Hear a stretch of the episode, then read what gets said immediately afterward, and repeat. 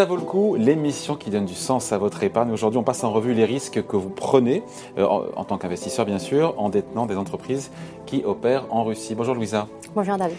Alors, euh, on se dit que pourtant, euh, l'ISR, l'ESG devrait quelque part conduire à ne pas investir au-delà de la Russie dans des zones à risque, non?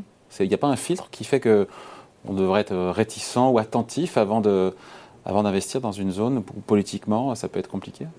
Aujourd'hui, on applique des risques sur des produits, des activités euh, controversées, mais on n'a pas vraiment une exclusion sur des pays. Ça existait traditionnellement, en fait, des pays qu'on considère à risque d'un point de vue euh, droits humains, et à chaque fois, on va les surveiller, ce qu'ils font les entreprises, pour éviter que cette situation s'aggrave d'un point de vue business.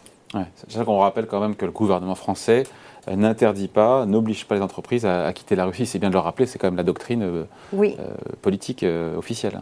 Oui, c'est exactement ça. Et c'est pour cette raison-là que d'un point de vue investisseur, ce qu'on a voulu faire, c'était de fournir un cadre qui permet aux investisseurs d'apprécier les risques qui peuvent encourir les entreprises qui opèrent en Russie particulièrement. Hum. et pour vous, il y a quatre risques. Il y a quatre risques différents. On en a défini quatre. Euh, un risque sur le, capital humain, c'est-à-dire quoi le risque En fait, euh, peut-être avant de vous donner les risques, euh, comment on les a construits ces quatre risques Comment on les a définis C'est surtout à partir des références internationales. Donc, par exemple, les principes des Nations Unies et à l'intention des entreprises et des droits de l'homme. On a également vérifié ce qui a été fait dans le passé, en fait, d'un point de vue juridique, légal, est-ce qu'il y a eu des actions est-ce qu'il y a eu euh, euh, des entreprises qui ont été associées à ce type de risques? Et en fait, à partir de là, on a construit quatre typologies. Un premier qu'on appelle un risque de capital humain, c'est-à-dire comment l'entreprise va aller euh, surveiller les droits humains de ses fournisseurs ou de ses salariés qui opèrent en Russie. Et donc ça, ça fait appel au devoir de vigilance. Deux, il y a un risque plutôt lié à la corruption. Comment l'entreprise, par les biais de son activité, peut être associée à un membre du gouvernement à l'armée.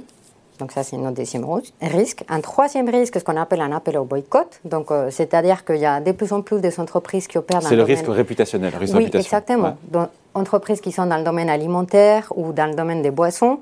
il y a de plus en plus de consommateurs dans les réseaux sociaux qui vont appeler au boycott. Donc ça peut avoir un impact dans la réputation, dans la franchise, dans la marque.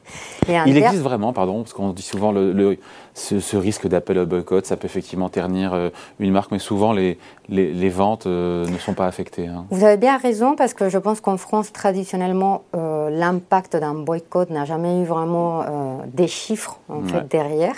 En revanche, si on revient avant au Vietnam, aux États-Unis, l'ISR, euh, ou les investisseurs éthiques de l'époque, ils savaient appeler au boycott et mettre beaucoup de pression sur les entreprises, par exemple de la chimie, qui produisaient du nopalm eh au Vietnam. Donc oui, dans le passé, il y a eu des impacts. Oui, dans le passé, on a accusé des entreprises qui produisent des baskets pour avoir employé des enfants, et c'est ça qui a contribué à une amélioration de cette prise en compte.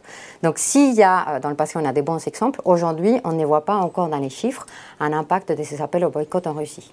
Il y a aussi ce risque d'opacité, dernier risque, quatrième risque. Oui. L'opacité, c'est quoi? Mais c'est En tant qu'investisseur, il faut disposer des informations nécessaires pour évaluer aussi bien. Mais les boîtes euh, cotées en France qui ont des filiales en Russie, elles doivent. Euh, euh, aujourd'hui, accéder au site de ces entreprises en Russie, il est compliqué, il y a beaucoup d'opacité, ce qui fait que la notation EEG de ces émetteurs-là, à ce stade, a été dégradée parce qu'on ne détient pas l'information nécessaire pour les évaluer. Donc voilà les quatre risques, droits humains, corruption, opacité et appel au boycott. Et à partir de là, on a essayé de cadrer euh, les actions, les critiques qu'on entend aujourd'hui dans la presse et de vérifier comment chaque entreprise y répond. Et alors, qu'est-ce que vous avez observé?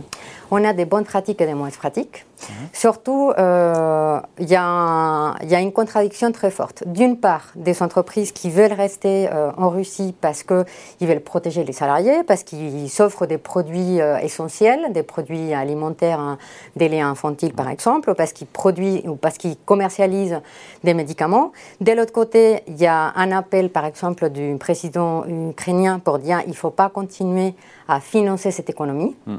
Donc il y a quand même une, contradiction entre les deux, d'où l'idée de fournir un cadre objectif pour l'analyser. Côté bonne pratique, qu'est-ce qu'on voit? Des entreprises qui vont donner des dons autour des 3 millions par exemple. On a un assureur qui va accompagner tous les réfugiés. On a des opérateurs euh, dans le domaine euh, du tourisme donc, euh, qui font de la location des biens, des, résidences pour pouvoir loger des Ukrainiens. On a d'autres qui vont construire un, brasseur danois qui va construire un camp des réfugiés à la frontière. Et des côtés des mauvaises pratiques, ou on va dire, en tout cas ceux qui ralentissent au maximum, pour l'instant, qui disent on attend, on attend, on attend que peut-être ça devienne plutôt un risque juridique. Bon, et, encore une fois, quand on questionne, quand vous questionnez encore une fois les, grands groupes cotés, ils apportent des réponses encore une fois sur ces quatre risques ou, euh, À ce stade, les réponses qu'on a obtenues, c'est via la presse. Euh, très peu, pour l'instant, s'expriment hmm. par rapport à ces quatre risques. Mais pour vous, il faut surveiller de près les réponses qu'apportent les groupes sur ces risques-là pour effectivement avoir un jugement pour savoir si on prend un risque supplémentaire ou pas en gardant en portefeuille des entreprises qui opèrent en Russie. Oui, surtout en tant qu'investisseur responsable, il ne faut pas hésiter à les engager, à ouvrir le dialogue, à poser des questions et à leur demander comment ils s'agissent pour respecter ces quatre, euh, ou pour agir dans ces quatre domaines qu'on a identifiés. Allez, merci beaucoup Louisa Flores, merci. Merci. Ça vaut le coup revient la semaine prochaine sur Boursorama.